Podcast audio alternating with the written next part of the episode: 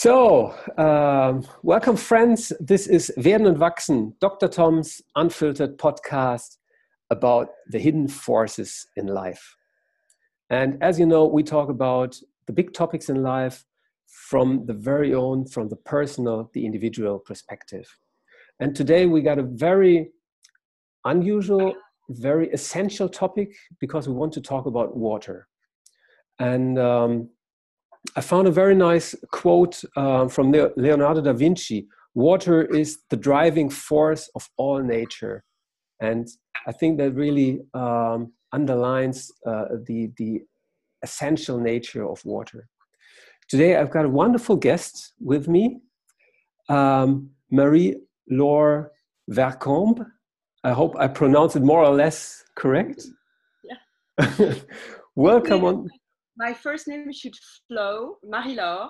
Marie-Laure. Okay, perfect. Marie-Laure. Um, welcome on the show. I'm very happy to have you here. We met like uh, two or three weeks ago in Zurich, and we talked about water. And um, the way you talked about it really touched me in a way. And I had this uh, instant idea uh, uh that would be wonderful and very exciting to have you on the show. So Thank you welcome. Very happy to do that. Um, let me just introduce you, uh, uh, uh, um, and you just add if something missing. Okay. Yeah. so um, you are uh, you work for an NGO called Green Cross International, and you are director of Water for Life and Peace program. You're French national, um, graduated from uni, uh, New York University. University, University, University. And, um, and have a master's uh, degree master from degree Columbia from University. Columbia University.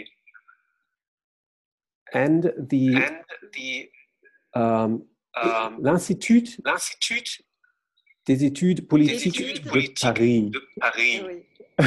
In other words, Sciences Po. It's called Sciences Po. Sciences Po. Okay. Sciences Po. Okay. Um, I've got an echo in. Maybe now it's better. I don't know. Yeah, it's gone away. Okay. I I don't. Okay. Um, anything else to add? Uh, no. any any dogs or cats or hobbies or yes, a cat, uh, of course, first and foremost, a son. okay Uh, no, but I think I'll just start by saying that um, uh, water always does that. That uh, you know, it's it's rarely a topic we talk about, but Mm.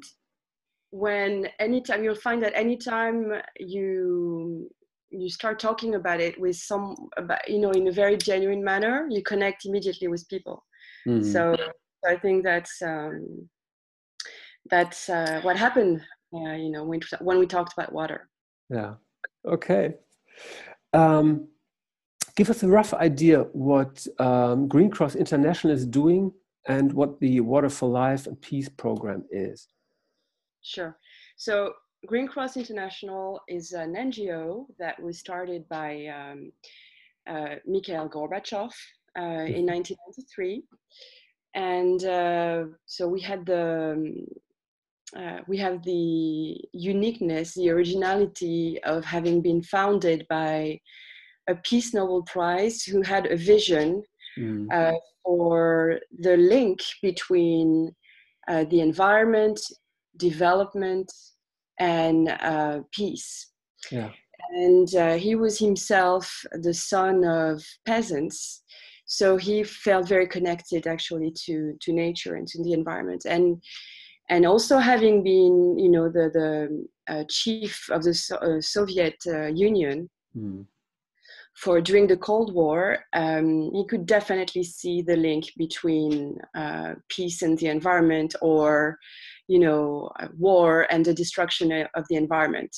Mm. And um, he, you know, he was in '92 at the Earth Summit in Rio, and with Maurice Strong who was organizing the the the first Earth conference, the Earth Summit he, uh, you know, someone told them there should be um, Red Cross for the environment, mm-hmm. and that's where the idea of the Green Cross came from. Oh, nice. Yeah. And um, then for uh, the the you know the our mission statement, and that's what you talk about when you talk about an NGO, immediately became to prevent conflicts over natural resources and to mm-hmm. tackle the consequences of conflicts on the environment. So, in a way, before conflicts, trying to prevent them, and after conflicts. And um, when it comes to water, uh, which was uh, one of the first international programs, and let me add here that we say international because we are in 27 countries. So wow. there are 27 um, national organizations of Green Cross, you know, one in France, one in Ghana, one in Japan, etc. Mm. So uh, when it comes to water, um, we decided to address the link between uh, the fulfillment of human rights and mm. water the geopolitical aspects of water as well. That's why we talk about water for peace. Yeah. And also, you know, to, you know, at an advocacy level, at a governance level, at a human rights level, but also um, through concrete projects to try to contribute our bit to, to you know, um, tackle the, the, the, the the situation on the ground in countries. Yeah. And so, so that's what the International Water for Life and Peace program is about. It's to to promote the human right to safe drinking water and sanitation. Mm-hmm. Uh, and this is a human right that was recognized at the UN in 2010, and we really worked on that. Mm-hmm. Uh, then um, to to promote, you know, cooperation between countries that share transboundary basins. Mm-hmm. It's a huge issue. Okay. Um, and it really it, it, really needs a lot of improvement.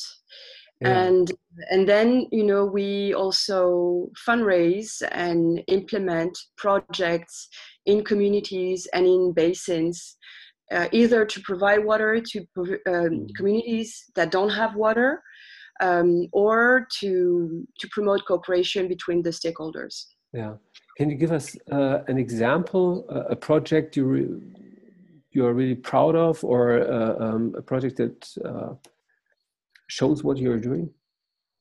Sure. So when um, when uh, my cat is trying to step in, uh, when um, when I talk about the human rights uh, to safe drinking water and sanitation. So it was recognized at the UN, and it means very concrete things. It means that water has to be accessible, mm. affordable, um, you know, available in quantity. It needs to be nearby. You know, so you have very concrete criteria about mm. the what it means when this human right is being mm. fulfilled. Okay. And so uh, uh, you know, at an advocacy level, it means um, that we are trying to have countries recognize this right and fulfill it according to this criteria. So it means we're trying mm. to have the law mm. recognize the right and implement it. And it's mm. very interesting how um, even in countries such as Germany and France and Japan, you know, the right is not fully respected. It's incredible. Uh, but you have to think about homeless people. Do yeah. homeless people actually have access to, to safe drinking water? You know, well, I can tell you that in France, I'm not sure about Germany, it's yeah. not. Um, sometimes yes, sometimes no.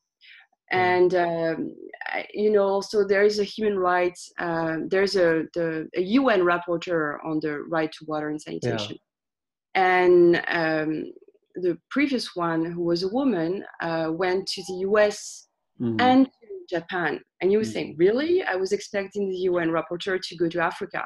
Yeah.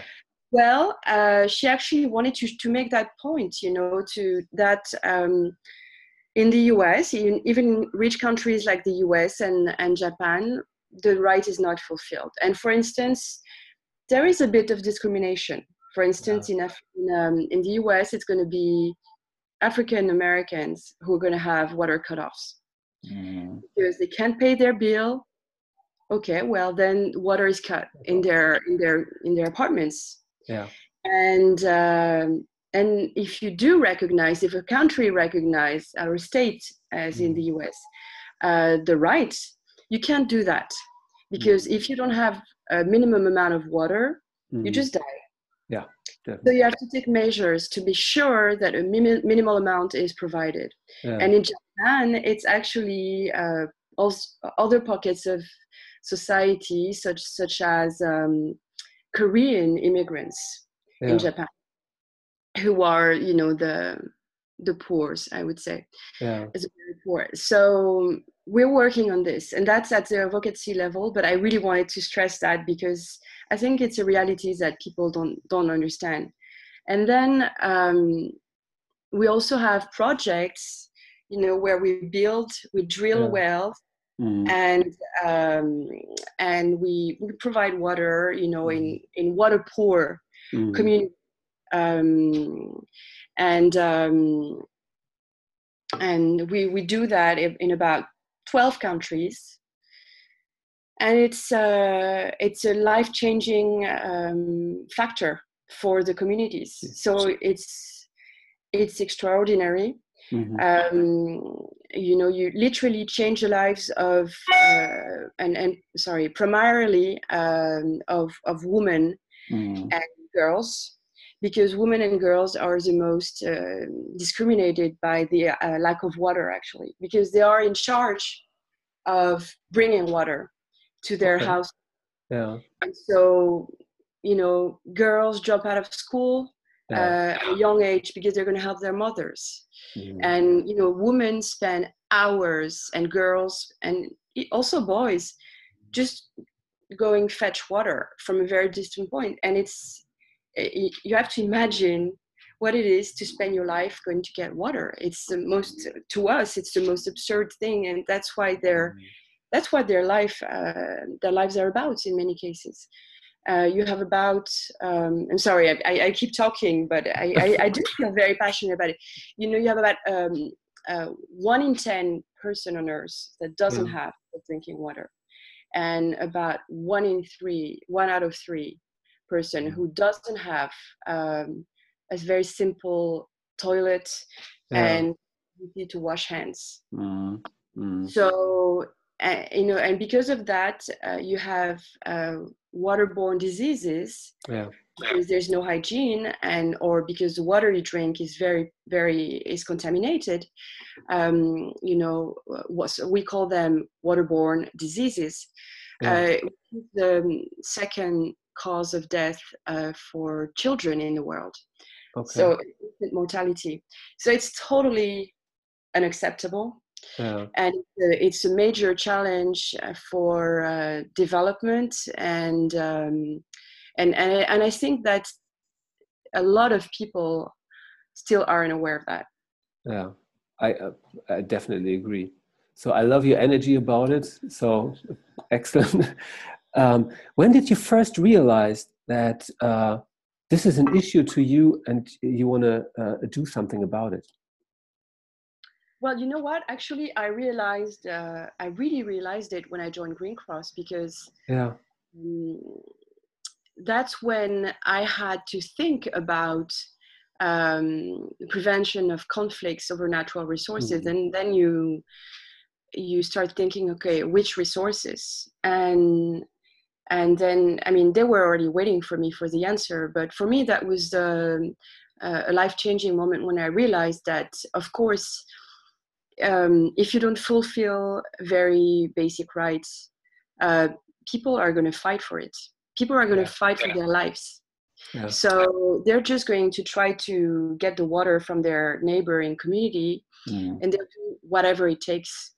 And uh, and also when countries are in a difficult situation because they, they their their water supply is not secured for their population, they're going to fight too. So it's it's a very destabilizing factor, and it needs um, a lot of work and also a lot of peace and appeasing, uh, so that um, you know the basic factors of peace, of which all societies benefit from. You know, mm-hmm. you have peace. You know, you have peace. You have development. You have hope. You have etc. Um, and and therefore that's why you have to cooperate over over water. For me, it was um, it was also a life changing moment because uh, I I I didn't consider myself uh, a water person because yeah. I, you know, for instance, some people, you know, uh, grow up near a lake or near a river or, you know, on the coast. Mm. And um, and they have this very very special connection, and I did I didn't really have that actually, and um, but uh, so but then it, it is actually through my job that I started connecting with mm. the all of the dimensions of water. And and when you know i just mentioned a few uh, but you also have you have so many cultural dimensions and spiritual dimensions as well. Um, when you when you start you know interesting yourself and you know and digging into the, the the topic and the subject. And recently again i was in brazil for the world water forum that just took place over there. Yeah. And i i spent a lot of time with indigenous communities in brazil you know who uh, talk about mother earth and for whom water is sacred and have their own you know um, gods and goddesses yeah. And it's even more vital for them uh, mm. because of that but because of that they protect their resources you know yeah. and i think that that's probably what we lack of in in other civilizations uh, it's it's a type of connection that we've lost mm. uh, and you we see natural resources as commodities yeah and um, some, sometimes it's more uh, but but not it's not deep enough in our um, in our uh, cultures anymore. And you know now we're trying to we've realized you know the damages that we've caused to the environment and we're trying to mm-hmm. you know to tackle this but it's a very different relation to nature and to the environment. Do you have a special connection to water or what is water what does it mean to you so now um, water means so many things uh, for me. I, am a bit uh, challenged by your question because I'm used to answer it from a professional point of view. Um, but um, now I'm completely immersed in all of these dimensions. Yeah. So even if I, if I, even if I don't believe, you know, in the, in the goddess uh, Iara, who is the goddess of um, of water in Amazonia. Yeah. Um, I have her in mind, you know, and mm-hmm. uh, I'm I have this I have this um, regard, we say in French. I have this vision of mm. water, of what water is, of how pro- water pre- uh, is precious. Yeah. Um, so I'm so aware of it now that um, I connect to that, you know, all the time and uh, i'm also much more aware of the link between freshwater and mm. water and oceans and you know at, at green cross we have the privilege of having um, jean-michel cousteau as uh, the president of green cross france you know yeah and, um, and uh, so he keeps making the link between the, the two. The, what is water for me? What connection do i have?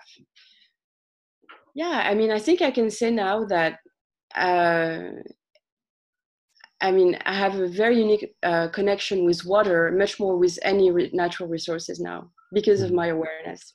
Okay. So i, I really uh, get into connection with um, the aspect of cultural and, and spiritual aspects of water and um, uh, well we met in zurich and uh, i stayed in, in, in Küsnacht which uh, uh, um, is just uh, at the coast of the Lake Zurich. And the famous psychologist C.G. Jung lived there. And Sunday morning, um, I um, had a bath in the lake, and right next to the house of C.G. Jung. And for C.G. Jung, um, water was always a symbol of the unconsciousness, of mm. the uh, of emotions, and uh, it was simply a, a, such a beautiful feeling to to dive into, yeah, this uh, uh this special element and uh, to to flow in, in it and. Um, so it, it really it makes something with the people and um, yeah and when you think about it i mean you just you know when you think about it uh, you know christians are baptized with water and so of mm. course you know it has a central role and i think you know i mean you know it might be a little profane for people to say that you know jung meant the same thing as um, religions you know in a way you, you use water uh, for baptisms and other other things you know like you wash yourself um, you know when you're a muslim also you mm-hmm. have to mm-hmm. do all of this ritual with water um, i think there is a i think that's that's what he says in both cases in the case yeah. of uh, psychoanalysis and in the case of, of religions yeah. and that's really a dimension that we're trying to address now um, at green cross to address the link between water and spirituality. And uh, and of course when you talk about spirituality you talk about the human mind. And um, and we think that um, a lot of people you know would become aware of the preciousness of water much more if they hear about it from um, from their religious leaders and and from that point of view of what it actually that it's it's not only that it's much more symbolically to us also. Mm. we just um, we, we we just ignore it in our societies today. Yeah.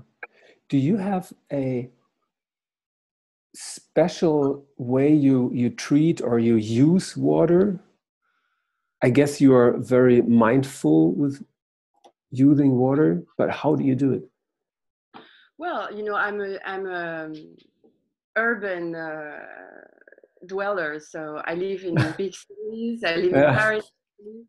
So, um, so what I do is what a lot of people can do, which is really yes, indeed, to uh, to to minimize the use of water, mm-hmm.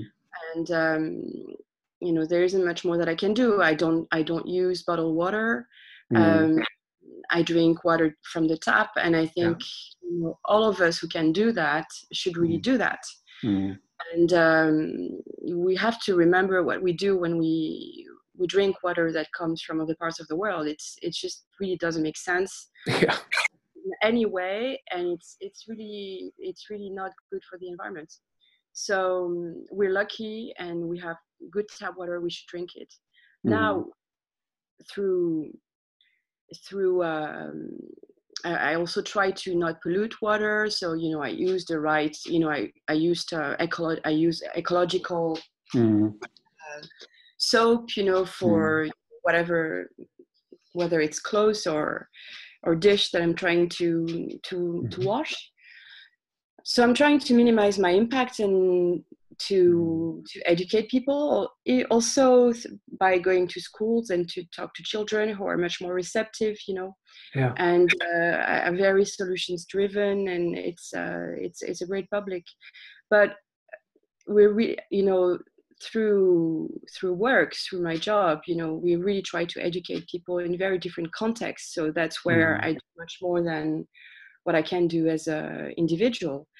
Um, I, you know, we we try to educate people on how to filter waters themselves, you know, so that they don't have to rely also on expensive water supplies, you know, because there is a lot mm-hmm. of business, and everywhere in the world, the poor is paying its water more expensive than the wealthy, which is unbelievable.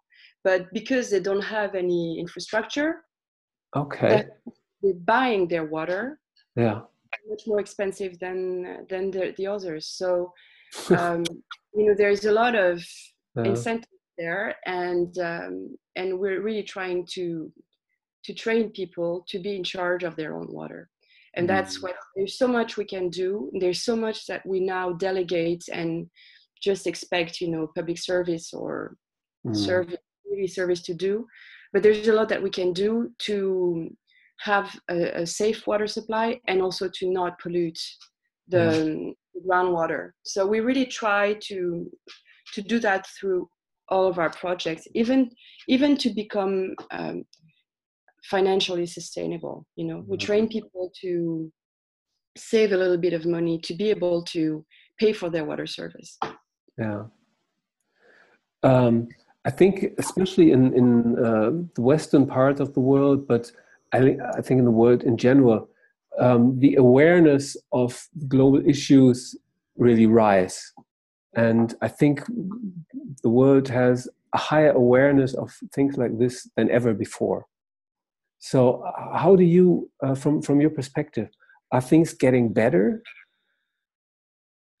Well, um, they're getting better in terms of awareness, mm. and uh, there, but there's still um, way too destructive in in terms of uh, yeah. what's happening in the world, and also with very different dynamics. Again, you know, in in places like in Europe, you know our our authorities have the mandate to really get better and and and things are getting better in europe yeah for instance and in and in uh, other places but um but it but on the ground uh, you know the, the, the groundwater are is depleted mm. you know hmm. we're using way too much water to produce food it's completely irresponsible so we haven't hmm. uh, you know we still haven't hit the um, the tipping point where things are really changing massively because yeah. you know the, the you know as populations you know uh, develop and you know the, the and finally are able to have a better diet and to buy you know a few goods you know it takes much more water so yeah. if you want you're you know less poor and you're going mm. to be able to eat meat you're going to want to eat more meat and you know for um, just going to use a few figures but for a kilo of beef it's 15000 liters of water yeah. for a kilo of cereal it's a thousand yeah. so of course of course we only want people to to have and to you know to live better lives um, but with uh, economic development comes a lot more use of natural resources and and we do we don't do that well we still don't do that well so yeah. in terms of um, economies of you know being much more efficient at water use mm. The the target is still immense you know? Yeah. and we use 70% of water on earth for agriculture and about 22% for industry. And of course it's it varies between you know europe america and you know africa and southeast asia. It's not the same figures. That's that's a global uh, average. Yeah. but definitely we have so much leverage to use to be much more efficient at water use yeah so there is definitely hope and but change takes a lot of time to be implemented and and uh, we're still really i mean the, the, the water footprint and yeah. the damage of on you know on the environment and how uh, unsustainably we're using the watersheds is still overwhelming really overwhelming and really dangerous um, you know recently I, I saw a movie a documentary on the impact of the textile industry on watersheds in Asia, where yeah. we produce we produce our our shirts, you know, and we're so happy to buy them cheap in Europe. Yeah. But the reason why it's cheap, of course, is because labor is cheap and because they don't have mm. any. They just, you know, the water, the wastewater just goes in the environment. Yeah. And the watersheds and the the, the water courses are so polluted. Yeah. There's no life in them and you know i mean just try to answer the question yourself how much time is it going to take to change the, the textile industry in asia it's it's, it's mind-boggling it's mind-boggling now uh, we in europe made those same mistakes mm. uh, not not at the same scale but we did yeah. mm-hmm. and you know in the rhine river for a long time uh, it was extremely yeah. polluted by you know industry the yeah. industry and now you have wild salmons coming back yeah you know, and in the Rhine. So there's hope in how nature can, um, you know, Mm. claim its rights. yeah Uh, but um, but right now there is um, there is a huge awareness uh, and rising awareness, and every year water experts meet in uh, Stockholm for the World Water Week, Mm. and incredible innovative solutions and governance solutions you know emerge and are being Yeah. more and more applied but um you know it's Well, uh, What would be a good next step to uh, come closer to the tipping point? well i think it uh, again i think it comes uh, through you know um by by trying to address the right forces that are driving um, all of this Mm. water use and water pollution. And I think that, you know, citizens and consumers have a huge power. Yeah. And I think that, again, in our in our societies in Europe, Mm. we have such power to, you know, also by being shareholders of companies and uh, by by choosing the produce the products that we choose you know like that we buy for for food or for anything um, because we're sending the right signals to the industry and and i think that uh, this is where we have massive a massive potential leverage Mhm. um, on on the on the economy and that's what's driving Yeah. everything uh, so and then you know everything will follow Mm.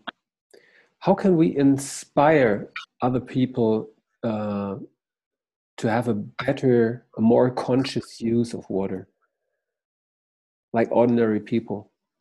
Yeah, I think that it comes with uh, basic knowledge, uh, Yeah. and and you know when we go to schools and or when we try to educate Yeah. uh, to raise awareness, you know, to, through st- street exhibitions, for instance. Mm.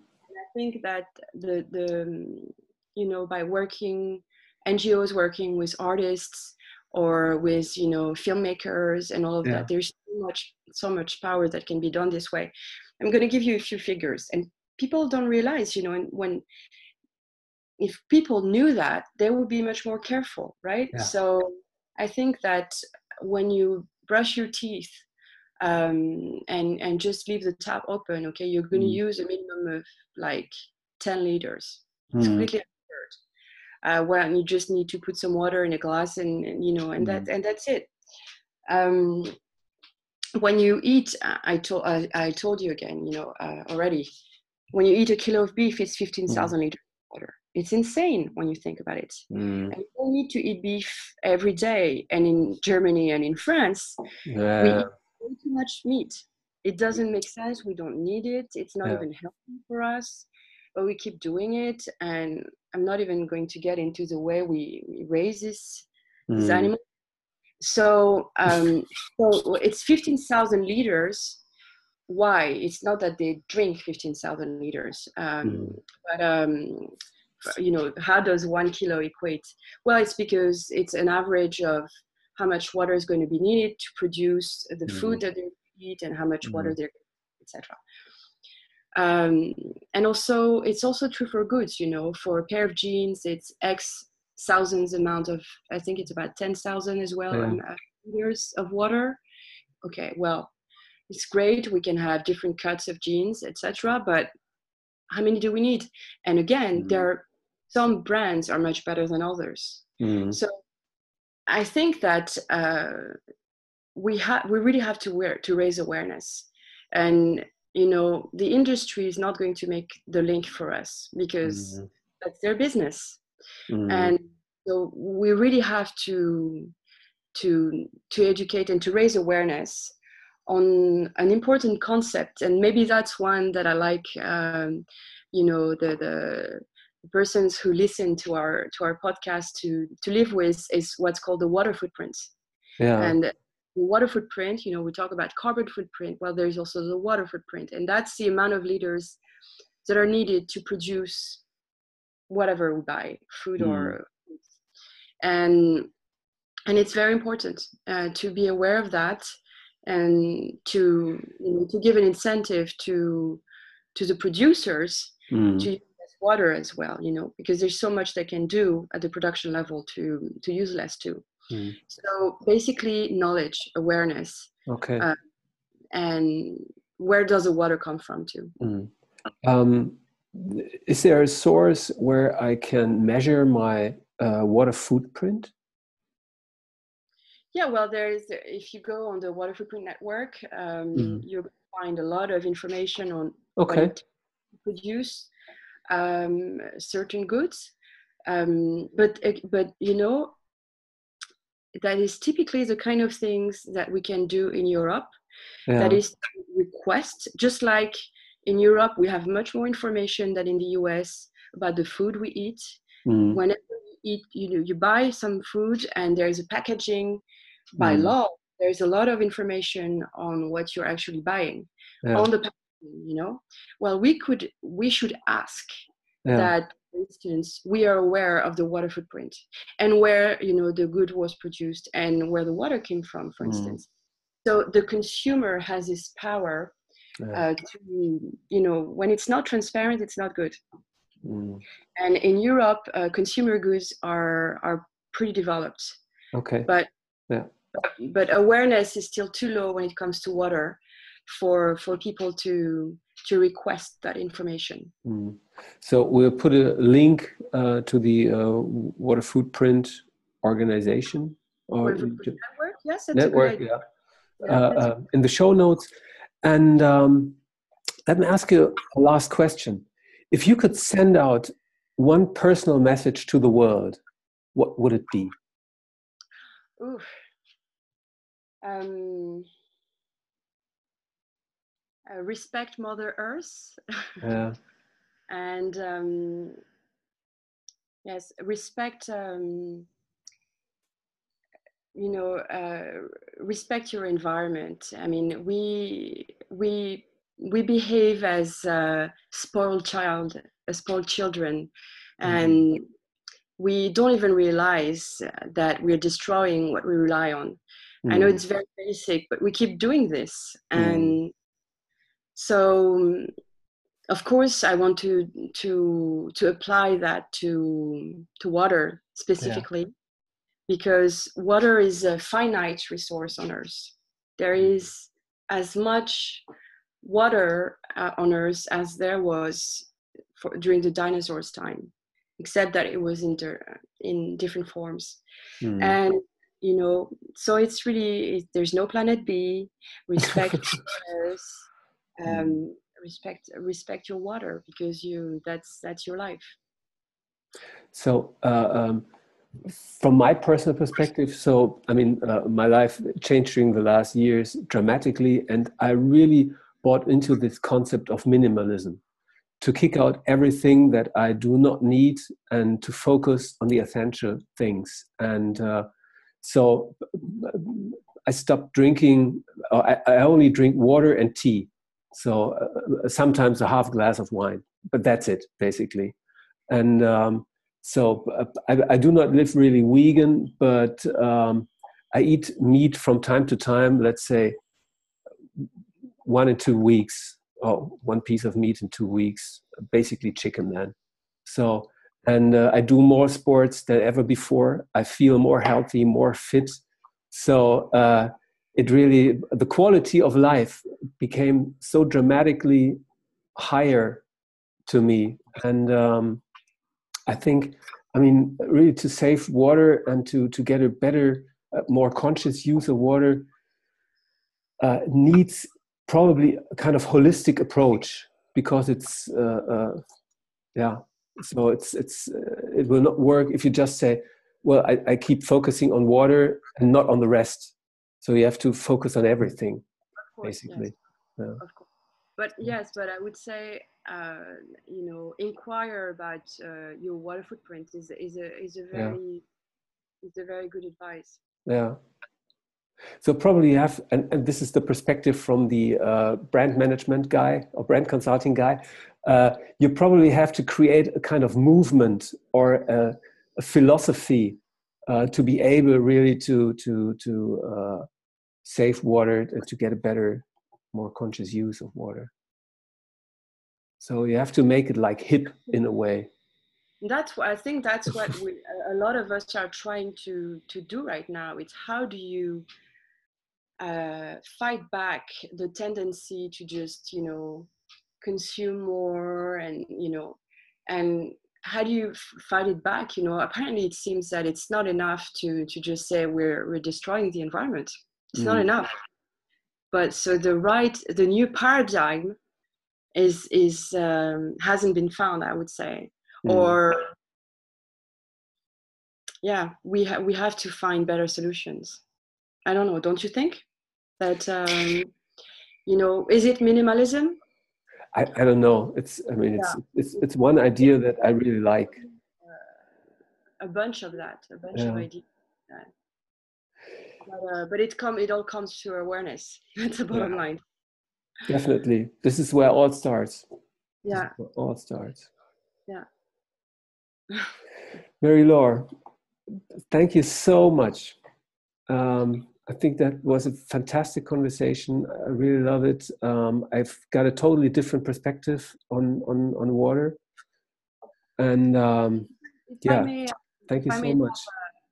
Uh, um, maybe one uh, one advocacy line, uh, because you you took me a little bit by surprise with the one message. Yeah. Um, so I'd like to to say that one of one advocacy line that we use a lot is water is climate. Yeah. So I know that people care a lot about the climate right now. They're, you know, afraid of everything it's going to bring. Well, we mm. say and we advocate during the climate change, you know, meetings, international meetings, we advocate for water. We say climate change actually translate into water change. And uh, so, you know, when you actually care for your climate, you should care about your water because yeah. if you use too much water in your country you're really having a big impact on the climate for instance for instance and um, when we're you know buying fruit that are being produced you know in water scarce country mm. you know california or i don't know like in the middle east for instance they don't have a lot of water but because they have the sun they produce fruit that we buy in europe or in the north america mm. and this mm. is this is bad for climate mm. among things you know so i would say water is climate i would also say water is peace because. You know uh, it's such a fundamental resource for for societies and if you preserve your water resources and if, if you cooperate with your neighbors mm. then you promote peace and we all know how important peace is we've mm you know, we've been very lucky in, in Europe to have peace for the past 70 Absolutely. years. Absolutely. And also, water is life. So when we mm-hmm. are being responsible with water, um, we're actually promoting life everywhere in every form. Not only the environment, as Green Cross, you know, I bring up the environment, of course, but also, you know, uh, when we do things right, uh, we bring water to the communities that actually don't have water and we bring them lives and we bring them development and we bring them peace too mm. so it's very important to be aware of how all of this is connected so mm. water is climate water is peace water is life what a beautiful word thank you so much two seconds to, to think that one okay Thank you. It was uh, it was interesting for me. It's a new exercise. Um, yeah. I was to the to the live uh, podcast interview. It was interesting too. Yeah. So in English. Uh, pardon? Thank you for doing it in English because. Thank you for for being on my show. okay, so. Keep up the good work. yeah, folks, and um, yeah. Um, keep an eye on water. Um, be conscious with your water use. So, talk to you soon. Bye. Bye. Thank you.